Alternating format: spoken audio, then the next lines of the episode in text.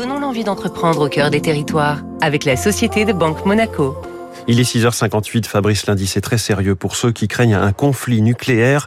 Cette entreprise a de quoi les rassurer. Depuis une trentaine d'années, à Roquebrune-Cap-Martin, Amésis fait du gros œuvre pour construire des maisons. C'est assez banal.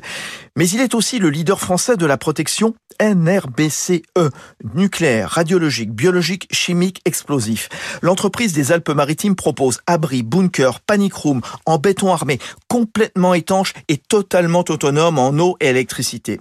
Qu'ils soient individuels d'une quinzaine de mètres carrés pour une famille ou collectifs de près de 1000 mètres carrés pour un immeuble, chaque abri comprend un sas de décontamination, un bloc de télécommunication, des dépôts de stockage pour l'alimentation ou l'oxygène, comptez 100 000 euros pour 20 mètres carrés.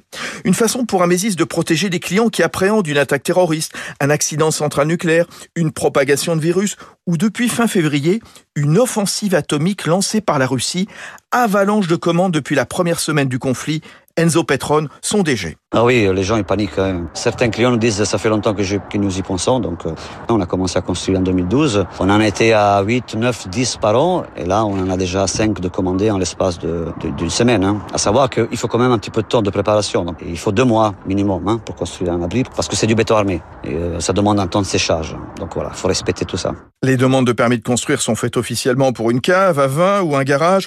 La France est plutôt en retard dans ce type d'équipement par rapport à la Suisse, par exemple. C'était Territoire d'excellence sur